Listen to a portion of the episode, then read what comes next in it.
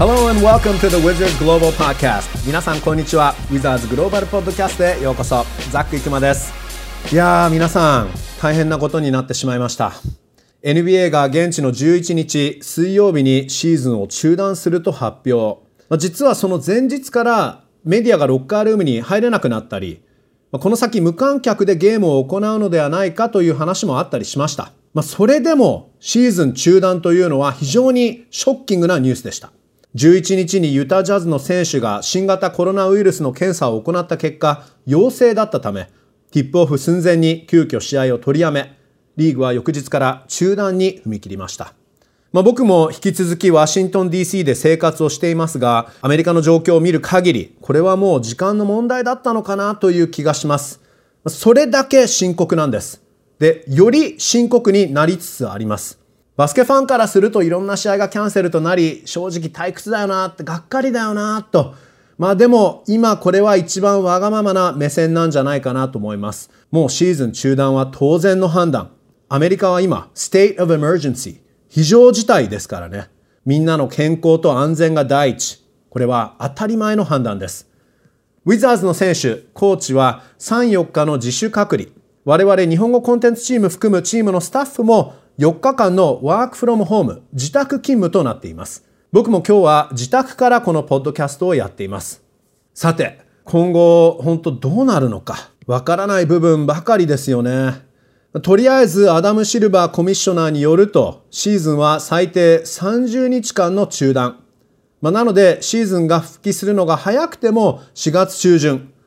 その時に残りレギュラーシーズンを、ちなみにウィザーズは残り18試合ありますが、全部やるのか、それとも残りシーズンを短縮するのか、あるいはレギュラーシーズンは完全にやめて、シーズンをプレーオフから再開するのか、もしくはもう全部キャンセルになってしまうのか、まあ、これ本当にコロナウイルスの状況次第です。まあでもこれは仕方ないというか、まあ、これは本当にバスケ以上のことですからね、皆さん。で、さらにアメリカだけでなく、これは世界中のことですからね。さて、こんな暗い話ばかりなんですけど、今回のゲスト、ちょっとユニークな経歴の方にお越しいただきました。今日はスカイプでつないでいます。日本に住む、もう30年も住んでいるんですね。アメリカのスポーツライター、記者、エディターのジョン・ギブソンさん。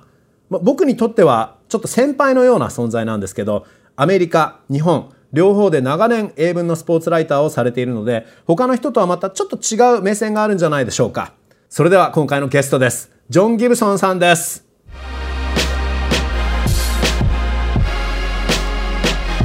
はい。では今回のゲスト、ジョン・ギブソンさんです。ジョンさんおはようございます。おはようございます。えー、今、ワシントン DC は19時40分。えー、日本時間は今朝の8時40分ですね。ということでおはようございます。よろしくお願いします。えー、今、ジョンさんはどこにあるお家？えっ、ー、と、東京にお住まいですもんね。そうですね。東京の練馬区に住んでますね。練馬区にいるんですね。はい、わかりました。で、えー、っと、ギブソンさんは現在、 The Japan News の、えー、スポーツエディター、記者さんで正しいんですか？そうですね。それでいいと思います。でも、ギブソンさんという、はい、言われると、そうやって呼ばれると、なんか、すごい違和感があるあ、確かに。いいと思います、ね、確かに。じゃあ、あの、ジョンという呼び捨てでいいんですか？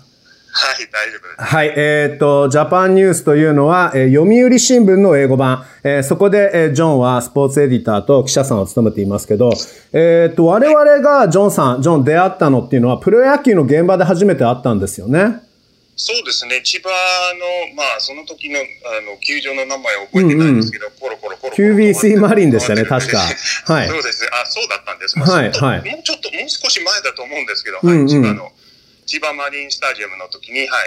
あの、そこで出会ったことはあるんですけれども。そうでしたよね。はい、僕が。日本語でこう話をかけたと思うんですけど、はいはい、で、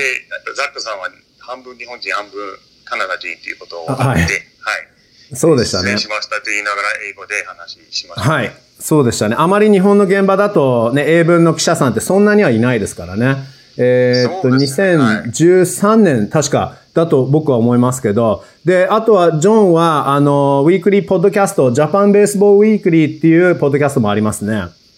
そうですね。毎週頑張って、はい、深夜まで録音して、編集して、月曜日の朝に出してます。はい。だから今ちょうど我々がワシントン DC でこれ、ポッドキャスト収録してますけど、ジョンも実は数時間前まで東京でポッドキャストを収録してたってことですもんね。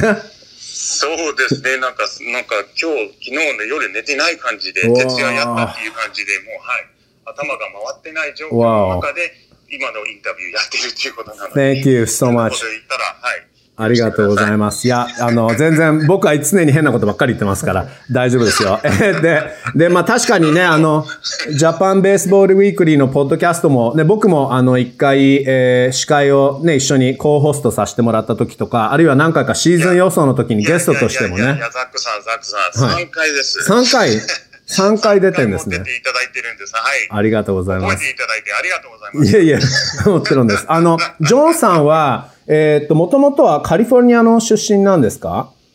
まあ、そういうことにしておきましょう。僕、生まれたところはワイオミング州あ、ワイオミング、へえ、はい、はい。あの、長い長い旅をしないで、その、はい、なんか、あの、カリフォルニアの方で、うん、えー、簡単なことに言いましょう。はい、はい。で、お父さんは空軍、空軍だったので、あちこちあちこち育ってて。はい、なるほど。だけど、長かったのは、はい、はい、カリフォルニアカリフォルニア、ワイオミング生まれで、だけど、あの、アメリカ人なんですよね。アメリカ人です。はい。日本に来て何年になります？そうですよね。えっ、と、日本に来たのが90、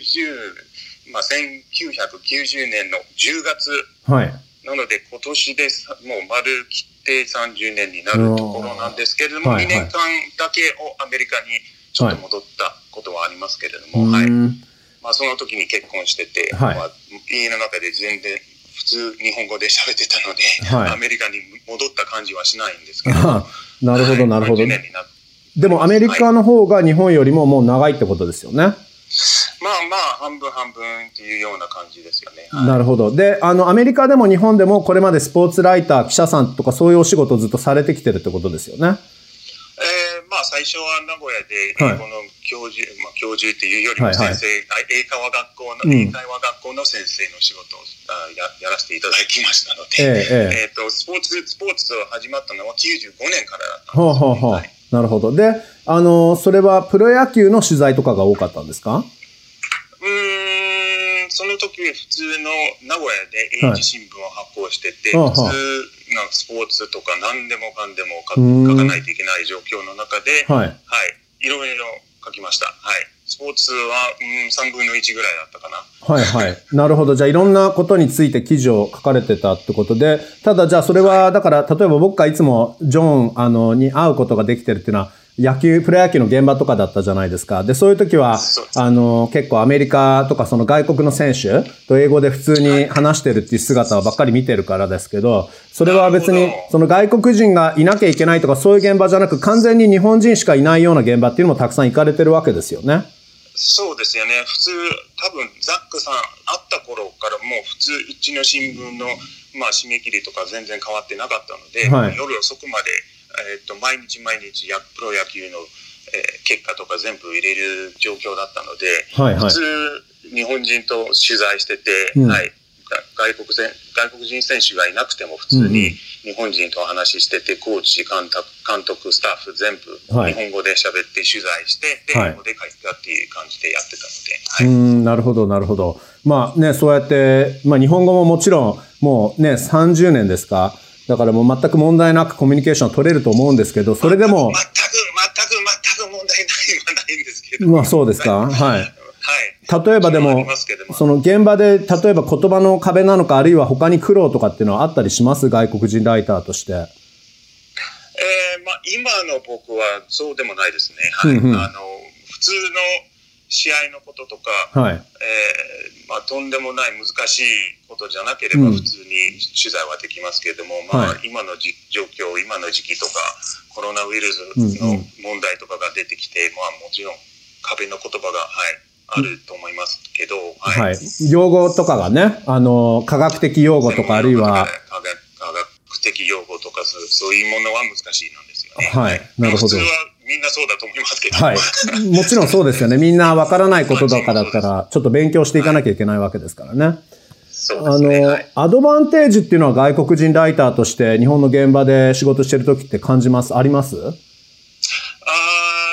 特にそれも感じないですよね。逆に、はい、えー、まあ、みんなが日本語わからないと思われて、はいはい、えっ、ー、と、何、何か手伝わないと手伝ってあげないといけないっていう気持ちはあるから、ははは逆にアドバンテージはないんですけど、うん、やっぱりちょっと隙間っていうか何かギャップがあるような気がしますね。はい。なので、扱い方は同じじゃない時もあるんじゃないかなっていう感じはありますよね。はい。うん、じゃあもしかして他の記者さんに許されない範囲が、例えばもうちょっと許してもらえたりとか、そういう意味でですか？いや、一回、一回、あの、例えばプロ野球の試合の後に、はい、えー、本当に入っちゃいけない範囲のところ、うんうん、プロヒーローインタビューのカメラの、はい、ところに行ったら、うん、えー、っと、テレビのスタッフの人に説教されてて、敷か れてて、はいはい、えー、っと、ここに入っちゃいけないですよなので、うん、そのなんか許される範囲とかそれも感じてないんですよね。やっぱりやっちゃいけないことをやると、うん、ガンガン言われますよねやっぱり。確かにね、日本の、まあ、アメリカももちろんスポーツの現場って、ね、あの、管理されてる部分っていうのはありますから、あの、はい、ね、広報さんが厳しかったりっていうのもあるかもしれないですけど、な、まあ、もしかしてこれ自分の印象かもしれないんですけど、ジョンとか、あるいはあの他に、えー、一緒にポッドキャストでね、あの、一緒に司会をやってるジム・アレンさん、をご存知の人もたくさんいると思うんですけど、あの、ジョンもジムさんも、なんかいつも、あの、いい意味でですよ、あの、ずうずうしく、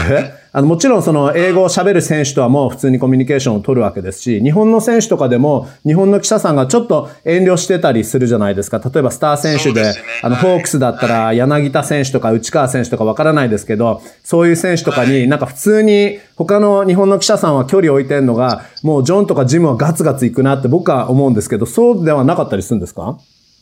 いや、積極的、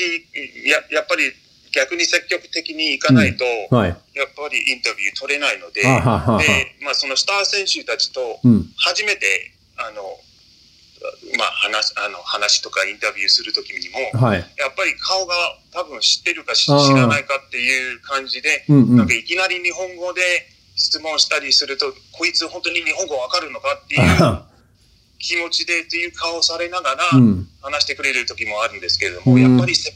極的に行かないとインタビュー取れないんですよね。はい。そうですね。避けられるっていうことはないんですけど、なんか普通に喋っていただくっていうことを、じゃ、まず自分からアピールしないといけないので、うんうん、やっぱりガンガン日本語で僕は日本語わかりますような、はいはい、日本語の言葉をかけないといけないので、積極的ですね。はい、うん、なるほど。確かに、いや、すごい積極的だなっていうのが印象的で、特に、あの、ジムさんもそうですけど、あの、王貞治さんとかがいても、みんなすごい距離を置くのがもう、ジムさんとかガツガツ、王さんとか言って挨拶しちゃってるから、本当パワフルだなって、あの、日本にいる英文の、英文の記者さんはパワフルだなっていつも僕は思ってるんですけど。なる。はい、彼、彼と王さんはもう友達レベルですよね。はあ、はあ、なるほど、なるほど。だから、長いですよね。はい。30年間の付き合い、ああ、そういうことなんまあ、それはやっぱりね、付き合いがあればですよね。なるほど、なるほど。あの、ちょっとトピックを変えたいというか、まあ今、やっぱりすごく今問題になり始めている。日本ではもうずっとこう数ヶ月は問題だったと思うんですけど、特に、まあアメリカではね、ちょっとこれは、あの、アメリカではまだそんなに起きてないから盛んではないからっていう油断をしたところで、今すごい問題になってしまった、その新型コロナウイルスなんですけど、その、各リーグの対策法について、ジョンさんなんかは、あの、まあ、日本にいる英文記者として、まあ、いろんなね、その見方があると思うんですけど、どう思ってらっしゃるかなと思って、例えばアメリカの三大スポーツの NBA とか、あのメジャーリーグとか、ホッケーの NHL は中断したじゃないですか。そそのあたりってどう思います？まあ、NBA の場合は、えー、まあ、この間、ゴベア選手が陽性反応が出てきて、はいうんで、あの、コロ新型、コロナウイルスの、はい、その後、まあ、2時間、3時間ぐらい経ったところ、もう中断発表されたっていう、はい、早い動きはすごい関心してますよね。うんうん、もう、本当に真面目に考えてるなっていう印象、すごくありました。はい。確かに早かったですね。で、その後、まあ、それは今、一番やってる最中、一番でかいスポーツやってる最中リーグなので、うんうんその後 NCAA とか NHL とか、はい、みんなもう同じようにしないといけないなっていうプレッシャーをかけたと,、かけたと思うんですよね、NBA の方が。はいはい、そうやって考えると NBA の力はすごい感じましたね。で、日本の場合は、あの、まあ、あの、プロ野球、J リーグのサッカーの連盟とか、全部みんな、まあ、中断とかも発表して、まあ、延期、延期っていう、まあ、最初、そういう話をしてるんですけれども、はい、で、えー、プロ野球の場合は開幕はいつからやるっていう話になってるんですけども、はい、まあ、ラグビーのトップリーグから大相撲、オリンピック全部話になってて、まあ、どうするかと本当にオリンピックできるのか、うん、この環境の中でできるのかっていう話が出てきててで、はい、どうしても多分オリンピック委員会もやりたいし、うん、まあ、オリンピックの、えー、会長である、はい、えー、バッハさんも,、もうやりたくてあのまだ中断という言葉とか延期の言葉は使ってないと思うんですけどもそうですね。やっぱり NBA がこういうふうにいきなり全試合延期で中断してるっていうことは、みんな考え、まあ、検討、少なくても検討しないといけないと思いますね。うん。うん。確かにね、あの、NBA は本当にちょっと我々もびっくりしましたし、えー、それまでは無観客でやるのかなっていう話が上がってたんですけど、そこはもう特にね、はい、ゴベア選手の要請が分かった瞬間も即決めたことでしたよね。だからまあそういう意味で、英語で言うと、まあ、トレンドセッターって言うんですか、その、ただ言っても、そもそもこのコロナウイルスに対する対策が手遅れだったって見方もありますから、もう、このタイミングでもうやるしかないってことだったのかもしれないですけどね。そうですよね。まあ僕本当にその朝、まあこっちワークアウトしながら、なんか向こうアメリカで一人の選手がかかった場合には、どうするのかっていうことを考えながらワークアウトしてて帰ってきたら、あのオクラホマ・サンダーと,、はい。えーと、ユタジャズの,、の試合の何かが起きてますってツイッターでまず最初に見てて、うん、でその後数時間中断が発表されましたので、はい、やっぱりそうですよねなんかか真面目に考えないといけないっていうのが、うんうん、まず第一だと思うんですけど、はい、みんな、はい、動いてますよね。はい。それできっとアメリカも、ああ、これ NBA が中断したから、これって結構ガチなんだな、深刻なんだなっていうのを、その時に何かね、アメリカのこの国民の反応を見てても、あるいはテレビを見てても、メディアの反応もそうだったと思うんですけど、もう本当でも、あの、今キャンセルしないんだったらもう、っていうか中断しないんだったらもういつキャンセル、いつ中断するんだっていうぐらい、もう本当タイミングがちょっと遅かったんじゃないかなと思ってる人もいるみたいですけど、あのー、日本の場合、例えば B リーグは無観客でまた再開をしたみたいですけど、えー、ね、ちょっとトラブルもあったみたいですよね。そう、昨日の試合なんか北海道と川崎戦、はい、なんかある選手がなんか体調不良と訴えてて、うんはい、で、その試合が中止にとなりました。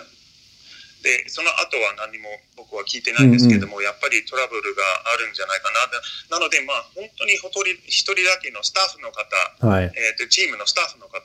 選手じゃなくても1人がかかった場合はどうするかっていうすごく大きな問題があるので、その対策とかも全部考えているんじゃないかなと思いたいんですけど、どうでしょうね。なんか観客で再開してたことはちょっとどうかなと思ったんですよ。確かに。ただ、まあ、本当に試行錯誤ということでね、本当に、そしていつ再開していいかというタイミングも分かりにくいですよね。そうですよね。分かりづらいことだと思うんですけど、まあ、今日は最後、プロ野球の最後のはい、オープン戦が行われることになってるんですけど、うんはい、その後に、はい、練習試合、ね、練習試合をやるつもりっていう話が、はいはい、あるんですけど、それもあんまりよくはないんじゃないかなと思うんですよね。うん、なんかリスクが高いんじゃないかなと。はい、思いながら見ていますけど。なるほど。あの、メディアとしては、あの、ジョンは取材に行ってるんですよね。この無観客の試合とかも。まだ無観客の試合に行ったことはない。僕は小さい子供がああ、なるほど、なるほど。そうですよね。なるほど、なるほど。じゃあ今は本当会社の方で。子供がかからないっていうことは分かってるんですけど。はい、はい、はい。なるほど。うちの義理のお父さんとお母さんのためにも。はい、ああ、もちろん、もちろん。じゃあそこはもう会社で、えっ、ー、と、デスクの方で編集をしているということなんですか、今の間。編集とか面組とか、はい、はい、ばっかりやってるあの、ちなみに分かる範囲でいいんですけど、例えばその、同僚の記者さんとか、他にあるいはその無観客でも、その取材に行ってるメディアの、うん、まあ、知り合いの方とかいると思いますけど、体温チェックとかアルコール消毒とかをみんなしてるんですか？現場に入った時っていうのは。そうですね。僕のポッドキャストのパートナー、ジムさんが、はいはい、あの、この間東京ドームと、あとは神宮の方に行っってて、うん、で、体温がチェックされましたし、はい、えっ、と、はい、アルコールの、えー、中毒のあのものも手で洗ったりして、うん、で入りましたが、すごい時間かかったっていう、はい、なんかまあクレームみたいなことなんですけれども、はいはい、しょうがない、もちろん、もちろん。で、はい、もし熱があったら入れてくれないっていう、そういう流れになるんですか？そうですよね、はい。リスクが高すぎて、ちょっとっていう話なので、はい。うん、なるほど、なるほど。わかりました。本当にちょっと今深刻な状況で、まあアメリカでもね、本当に今から、今からもっとひどくなっていくんじゃないかっていうところで、日本はね、多少は収まっているみたいですけど、でも本当にちょっと不安しかないですよね。そうですね、なんか収まってるような感じを考えたいんですけど、うん、そうでもないんですよね。ただ、あの、テストキットの方がどうやって検査するかっていうのも、あんまりなんかいっぱいいっぱいあるような気がしないですよね。なので、それはなんか確認できた人とか確認できてない人とか検査やってる人とか、真面目にやってるかどうかわからないんですよね。うんうん、なのでその数字をどこまで信じて信じてもいいのかっていうところもちょっと疑問があるんですよね、うん、僕的には。はい。はい。はい、なので、この、この新しいウイルス、本当に検査しないとわからないんですよね。はい。かかっているかもしれないし、うん、かかってないかもしれないんですけど、やっぱり検査しないとわからない。はい、そうですね。で、検査してないっていうことは、ちょっと、ちょっとどうかなと思いますね。検査の、確かに。見えると思うんですよね。そうですよね。あの、どれだけの人が検査できてるかっていうと、ちょっとこの僕数字も目の前にあるわけじゃないから、適当に言っちゃってるかもしれないんですけど、おそらく、あの、聞いた話、はい、あるいはニュースを見てる限りは、アメリカと日本がどちらかというと検査をあまりできていないっていう、まだあまりしていないっていうことらしいので、ちょっとその辺の不安っていうのはありますね。えっ、ー、と、ね。はい、えっ、ー、と、ちょっと一瞬コロナの話をやめて、えー、まあね、もちろん深刻なことですごく大事なことで、ずっと常に、ね、あの、みんなその知識もね、常に最新の情報を手に入れてなきゃいけないと思うんですけど、えー、はい、まあちょっとこのウィザーズのグローバルポッドキャストということで、まあ今はもちろん我々ね、そのコロナのせいでというかコロナの影響によって足踏みしている状況ですけど、八村選手のね、話をしないとこれはウィザーズのグローバルポッドキャスト成り立たないですから、えー、っと、まず、あの、のジョンはほとんどプロ野球だけど、バスケも取材というか、バスケの記事を扱ったりとは、扱扱ったりとはするんですか？まあ、NBA の試合、毎日のように、はい、毎日のようにトップニュースにしてるんですけれども、うんうん、なるほど、はい、で八村選手も、はい、彼が活躍した試合があれば、はい、もちろんそれをトップにしてます。はい、もうそれはジョンの判断で、あ、八村、えー、30得点、これはトップだみたいな、そういう流れなんですか？もちろん、もちろん。はい、もちろん、もちろん、まあ、30得点じゃなくても20得点、2桁得点とか、はいはい、まあ、とりあえず原稿の中に八村っていう名前が入ってれば、うんうん、もちろん大きく写真を使って、うん、はい、預かあのやってます。おなるほど。じゃあそこはもう完全ジョンの判断で、で、例えば今日はその得点はすごくなくてもリバウンドが多かったからっていう、そこまで評価して、じゃあそれでもやっぱりトップにしようとか、そういう判断とかあったりするんですか？まあちょっとでも活躍頑張ってしていただければ、はい、そうやって取り上げ取り上げたいなという気持ちはありますけど、うんうん、はい、あのどどれだけ原稿の中に八村という名前が出ることによって、はい、はい、トップにできるかできないかっていうこともありますけど、はいはい、はい、もちろん。ろんなるほど。じゃあ、やっぱり、その、今までね、この編集をジャパンニュースでしてた時、今まで、じゃあ何をそのトップにしましょうかっていう時、NBA っていうのは、あの、これまでってそんなにトップにやっぱりならなかったっていう言い方で楽し、正しいんですか？そうでもないんです、ね、あそうでもない。ただこの、はい、この時期はやっぱりテニス、ゴルフのメジャーの、はい。えー、大会もありますし、はいはい、ただ、まあ、NBA はこの時期はもうトップニュースはほとんど毎日なので、うんうん、えー、そうですよね、時期的にはそうなんですけども、まあ、うん、えー、3月、4月に入ると MLB、はいはい、日本人の選手の活躍もありますから、はいはい。まあ、それも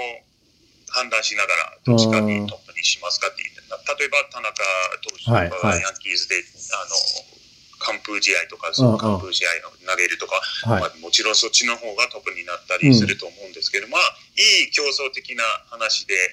いい判断をさせたいっていう感じでやっていきます。うん、じゃあ、まあもちろん NBA はリーグとして取り上げていたけど、1選手を、まあ八村、ルイ八村っていう選手を取り上げるのはもちろんね、今年ルーキーイヤーですから、あのーはい、これまでじゃあ、例えばその NBA のシーズンが始まってから、ここまで3月までの期間中、まあ、あの、怪我で離脱した期間もありましたけど、結構その、ね。はい、八村選手っていうのはもう一選手、選手だけが取り上げられた時っていうんですかあの、トップ5に入るぐらいの勢いなんですか他のスポーツと比べても。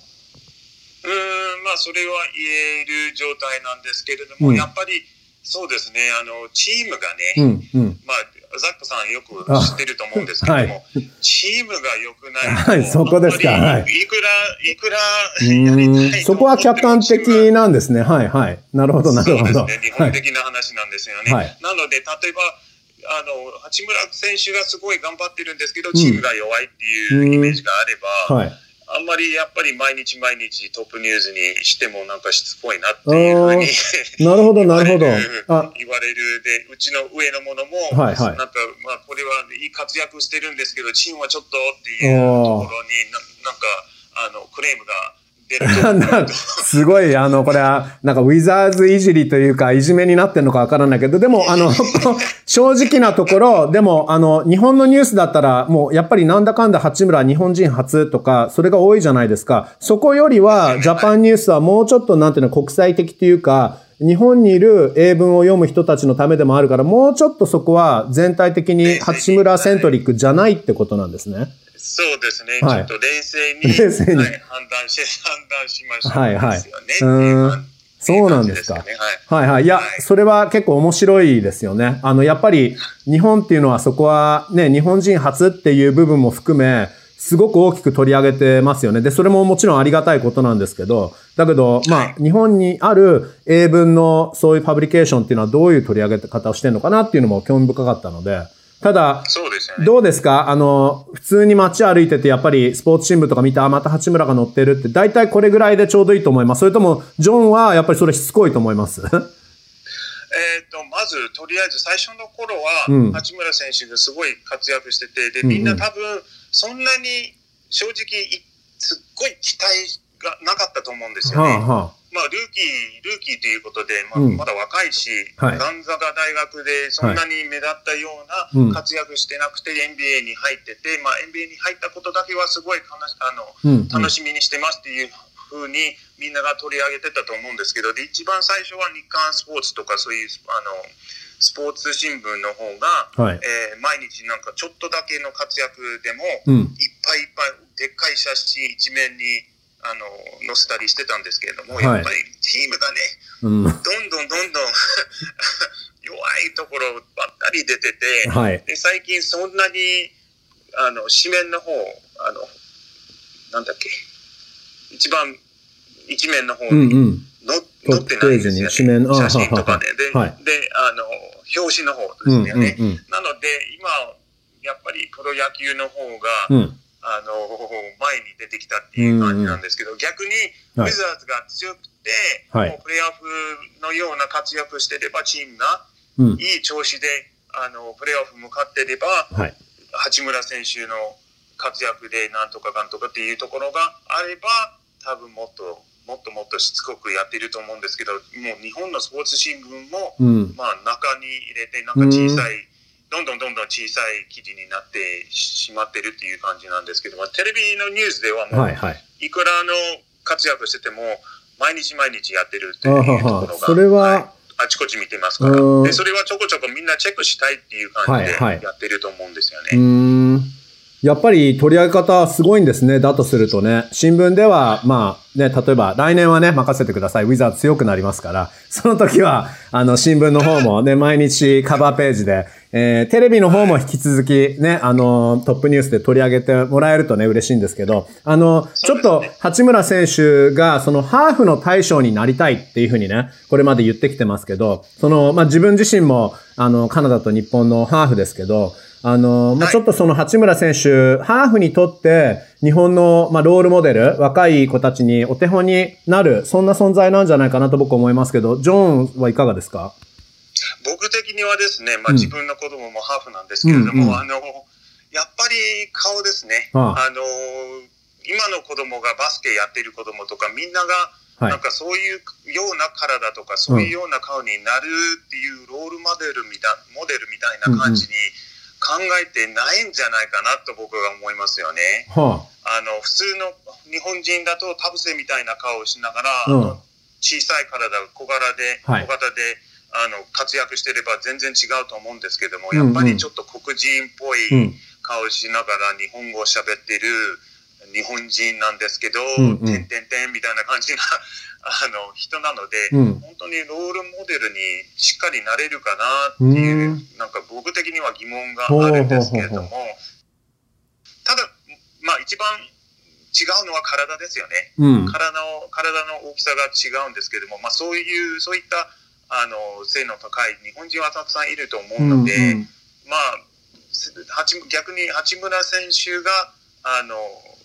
まあ、NBA の顔になるような活躍していただければ、はい、ロールモデルになれるんじゃないかなと、ね、あじゃあそれ、バスケットボールのお手本っていうことは置いといて、例えばじゃあその、はい、まあ、あの、お子さん、お二人、双子のお子さんですよね？男の子と女の子。で、ね。はい、何歳になったんですか？えっ、と、3歳です。3歳になった。あ、そうか。あ写真はたまに何かツイッターとかで拝見してすごい可愛いんですけど。だけど、そういう、自分もそうだけど、そういう、だって、あの、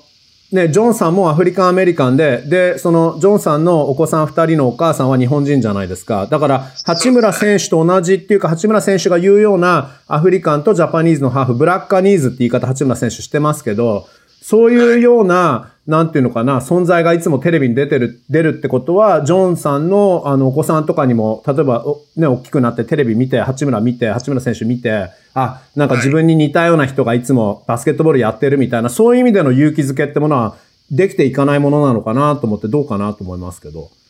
あまあ、おっしゃる、おっしゃる通りなんですよね。それ、うん、まあ僕も、あの、ナオミ、えっ、ー、と、大阪ナオミ選手とか、はい、あの、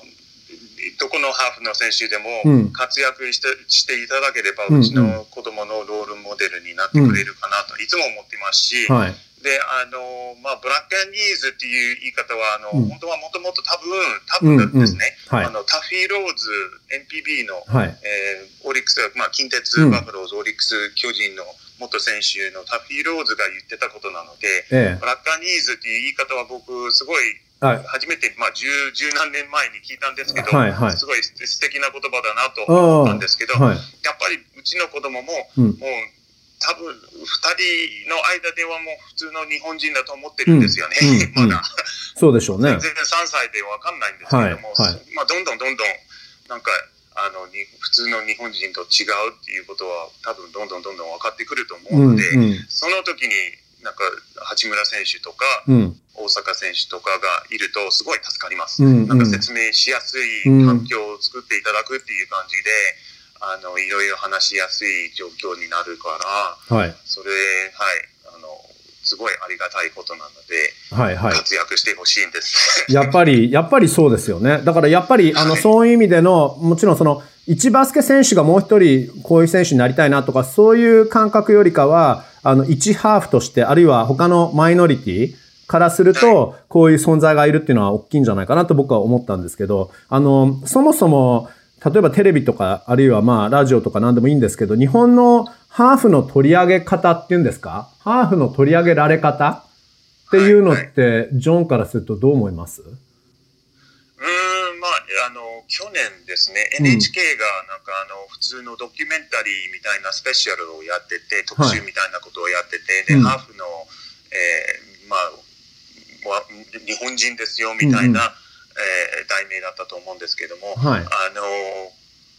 それ、ちらっと8分、10分しか見てなかったんですけど、すごい辛いことがすごく多いっていうイメージがあって、うんうん、で、僕も、まあ、東京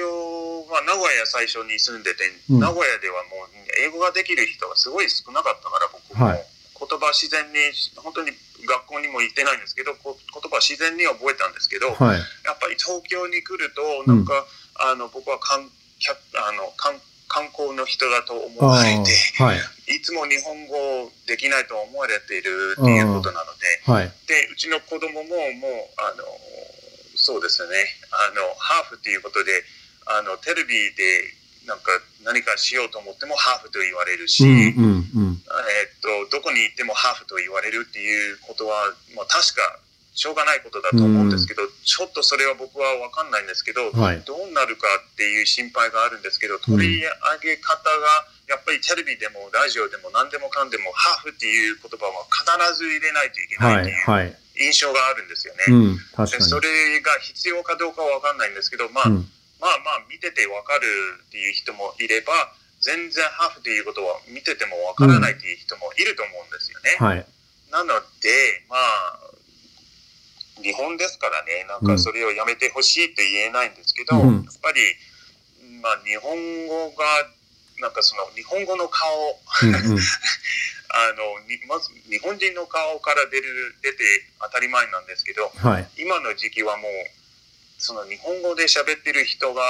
あのそれぞれなんですよね、うんうん、いろんな国の人が日本語を喋ってることになってるので、はい、それを受けて入れて受け入れていただきたいなと思ってますね。確かに確かに。そのいちいち、ね、そのアメリカ人、あるいはその、まあ、あの、ジョンさんみたいに NBA のジャレッド・ダドリーみたいな顔した人が、あの、こういう普通に日本語を喋り出して人が驚くことじゃないんですよね、本当はね。それが当たり前と思ってほしい。だからこそ、まあこういう八村選手みたいな人が、もうこれぞ普通のジャパニーズ、こういうジャパニーズもいるよっていうのを普通にしてもらいたいなって僕はいつも思ってますけど、あの、ちょっと、そのジャレッド・ダドリーの冗談をどうしても入れたかったというか、僕、数年前にジョンにメッセージ一回送りましたね。ジャレッド・ダドリーをテレビで見たときに、すごい似てるよねって。その時なんて言いました？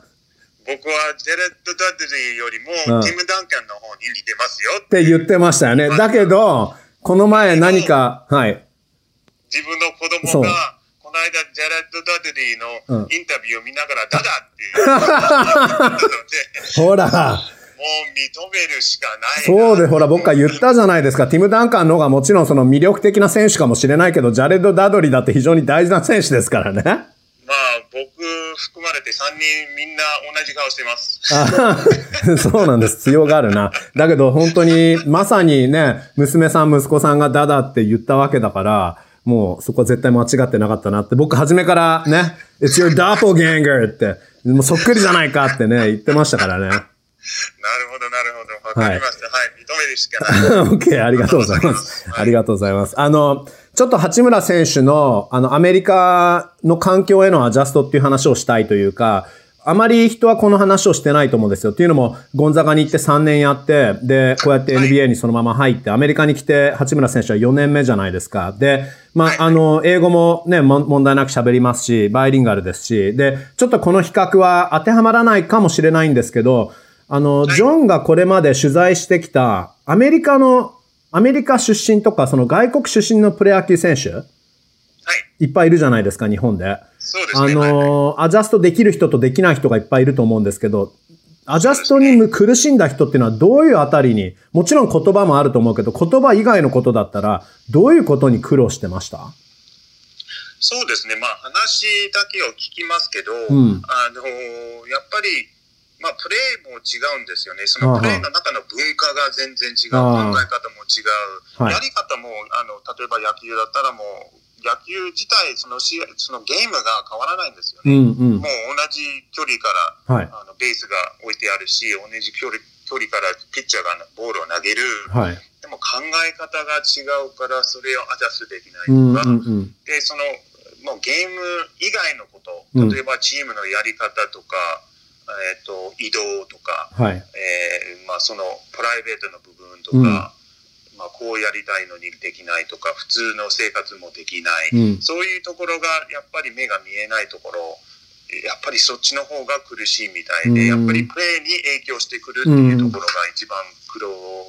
な苦労の話の中で出てくる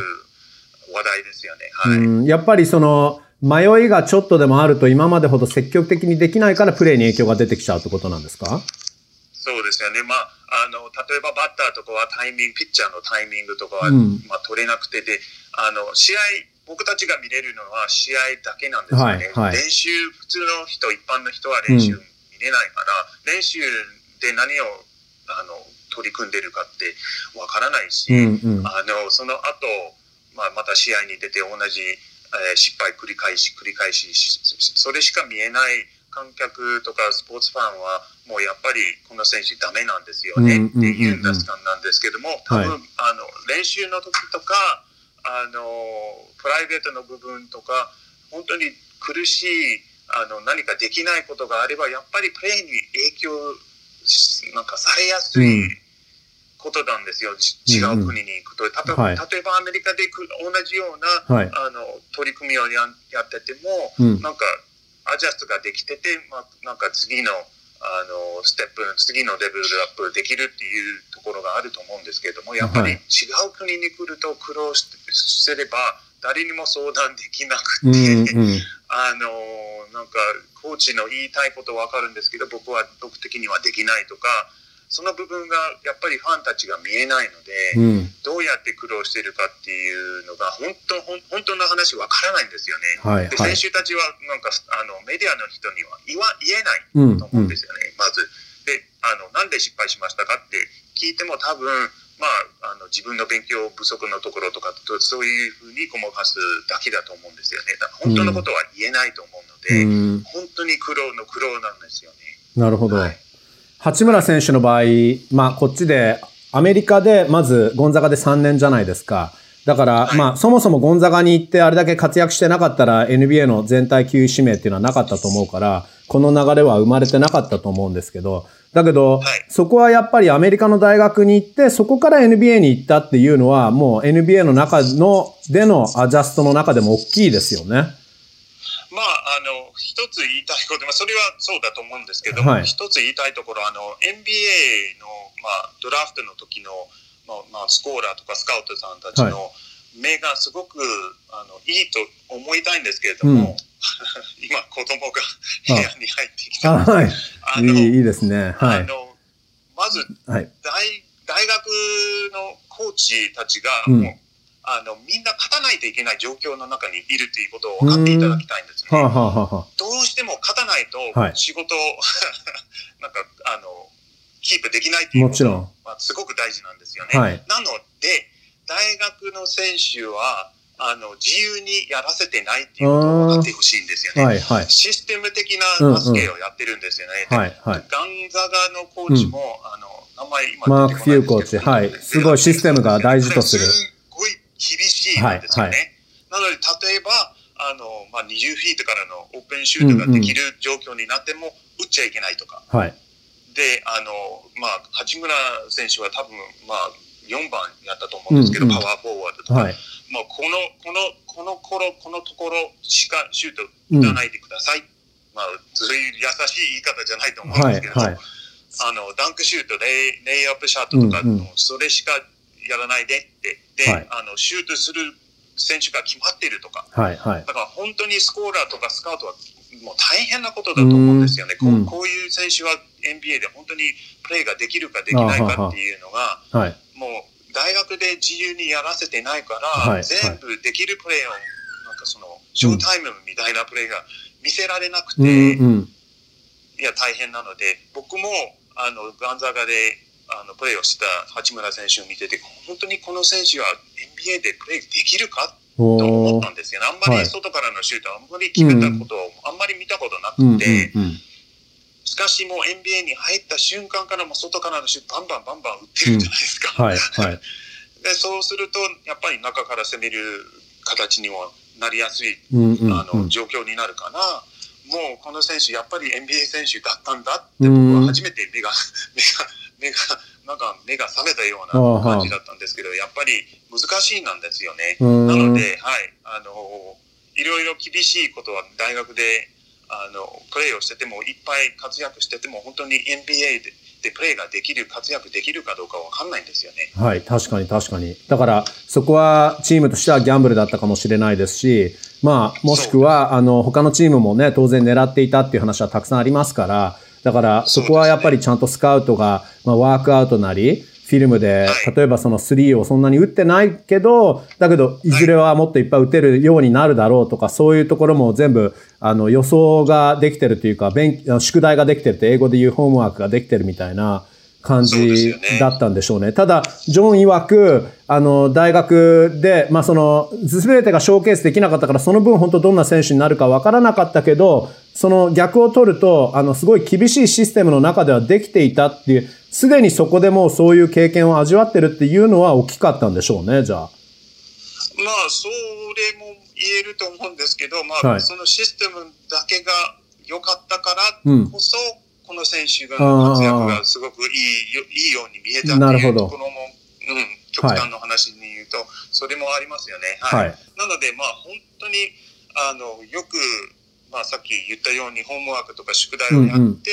この選手、まあど、まあ、どう見ても、この、これは NBA の選手ですよ、みたいな、うん。うん、ザイオン・ウィリアムズみたいな選手はいると思うんですけど、やっぱり、みんなそこで、あの、ドラフトあの、指名できないので、うんやっぱり頑張ってスコーラーとかスカウトがよく見ないといけないですよね。うん、で、それにしてもなんか、いきなり、なんかあんまり、あの、評価が高くない選手、あの、レイカーズの、えー、クーズマ選手あ,、はい、あの、はい、あんまり評価そんなに高くなかったんですけど、うんうんうん、やっぱり自由になると、自由なプレーになると、やっぱりこの人は選手あのいい選手ですよねってみんなが認めるんですよね。はいはい。確かに確かに。そうですよね。NBA に入ってもっとスペーシングもあっていろんな自由にプレーヤーできますからね。あの、でね、でもじゃあちょっとその一番この質問、初めの質問にちょっと戻るとしたら、あの、はい、まあだ、例えばそのアメリカの人が日本でプロ野球でまあ苦労する部分に関してっていう話もちょっとありましたけど、やっぱりその文化の違いっていうのも、言葉もそうですけど、文化の違いっていうのも大きくて、まあ、八村選手の場合でもかどうかわからないけど、あの、NBA っていうのはアメリカって超積極的じゃないですか。それが日本の選手だったらちょっと遠慮しちゃうんだよねとかいうふうに、あの、評価されてる時もあったりするんですけど、そういうやっぱりかなりアメリカと日本でやっぱりスタイルは違いますよね。スポーツは関係なくても。そうですよね。違うんですよね。僕もあの、最初、もしもし？はい、はい。あ、最初日本で、僕もクラブレベルのバスケをやってたんですよね、うんうん、名古屋とかで。はい、で、まあ、遠慮しないでシュートを打ったりしてて、で、はい、あの友達がもう日本人はパスが、うん、パスなんか4回、5回ぐらいしてからシュートしますよって言われてて、はいはい、あなるほどって言って、やっぱりその、なんか馴染むことも大事だなっていうところなので、多分逆に、あの、まあ、自分自身があって、あの八村選手がまあボールを持ってなんかプレーを積極的なプレーをしないと、なんか成功しないなっていうふうに多分考えてて、うん、でまあ上手い選手はまあ自然にできると思うんですよね逆に。はいはい。なので自信があればあのまあ日本からアメリカに行くと多分やりやすい環境になるんじゃないかなっていうふうに思いますよね。なので、はい、多分八村選手も、なんか最初遠慮遠慮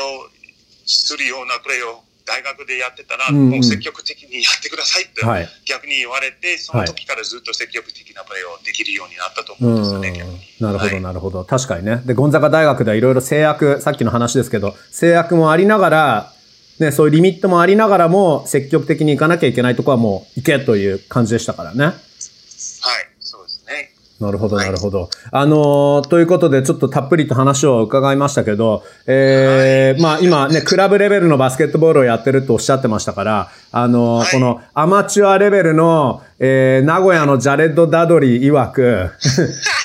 練馬か。練馬のジャレッド・ダドリー曰く、八村選手、で、これまではね、システムバスケに助けられてたから、今の活躍はちょっと驚きだってお話ありましたけど、あの、それ以上のことが今今年できてるじゃないですか。だから、あの、ジョンから見た八村選手って今後どんな選手に成長して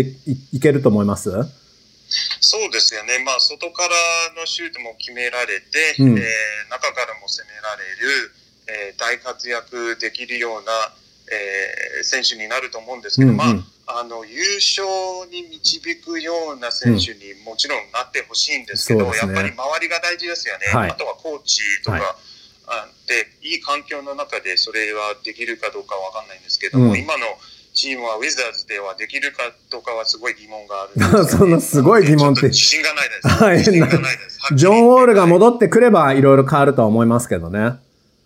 いや、良くなるか悪くなるか分かんないですよ、ね。もうそうですか。辛口ですね。厳しいですね。これがでもあの、ジョン・ギブソンとあとは先ほど話にもありましたけど、ジム・アレンさんの持ち味ですからね、日本の記者さんがすごい優しい記事を書いてる時に結構厳しいことをね、あの二人は書いたり、ね、つぶやいたりとか、すげえ辛口だなっていつも思いますけど。はい、アメリカ人です。うん、確かにそうですね。なるほど、なるほど。じゃあ、あの、まあ、あとはだからチームがどこまで、えー、頑張れるか。で、そんな中、八村選手がどう育っていけるかっていうところなんですかね。はい、そうですね。わかりました。あの、非常に最後は辛口のすごい辛口のコメンタリーだったな。まあでも確かにね、現実はそうですからね。ウィザーズは今はね、あの24勝40敗っていうところで、えー、もちろん来年はね、そのプレーオフ第7シード、第8シードとかだけじゃなく、もう本当上位を狙ってね、深く深くプレーオフのどんどんね、はい、あの、イースタンカンファレンス決勝まで行ければと思ってますけど、えー、では今日はありがとうございました。あの、ジョンは今からは取材なんですか？今日は休みで今からハイキングに行きます。ハイキングはいいですね。どこ行くんですか？えっと、反応の方なんですよね。あ、じゃあ練馬からだったら西武線に乗っていく感じ？そうです。いいですね。わかりました。はい。じゃあ、あの、はい、ハイキングを、秩父の山、あ反応ってことは秩父の方？西武ライオンズ。えー、場所はっきり覚えて、覚えてないですよね。友達に会って、いやいかに、はい。いいですね。連れ、連れされるような。はい。ぜひ、あの、僕も、あの、東京にいるときはいつも、あの、杉並に住んでるんですけど、あの、高尾山によくハイキング行ってるので、今度はぜひじゃあ一緒にハイキング行きましょう。よろしくます。はい。じゃあ今日はあの、たっぷりとありがとうございました。はい。ありがとうございました。どうも。はい。えー、ということで今週のゲスト、えー、ウィザーズグローバルポッドキャスト、えー、日本で英文の記者をされているジョン・ギブソンさんでした。ジョンさんありがとうございました。ありがとうございました。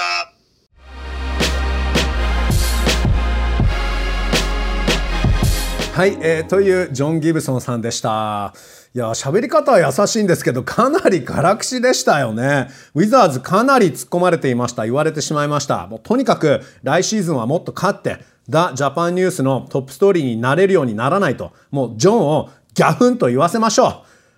今回のポッドキャストはこの辺でお別れです。ここでこんな感じで終わるんですね。えー、そしてこの NBA のシーズン中断中も皆さん、引き続きウィザーズのツイッター公式サイトのチェックお願いします。皆さん、とにかくセーフティーファーストを忘れずに、ではまた次回お会いしましょう。Thanks for listening to the Wizards Global Podcast. Take care and wash your hands, everyone.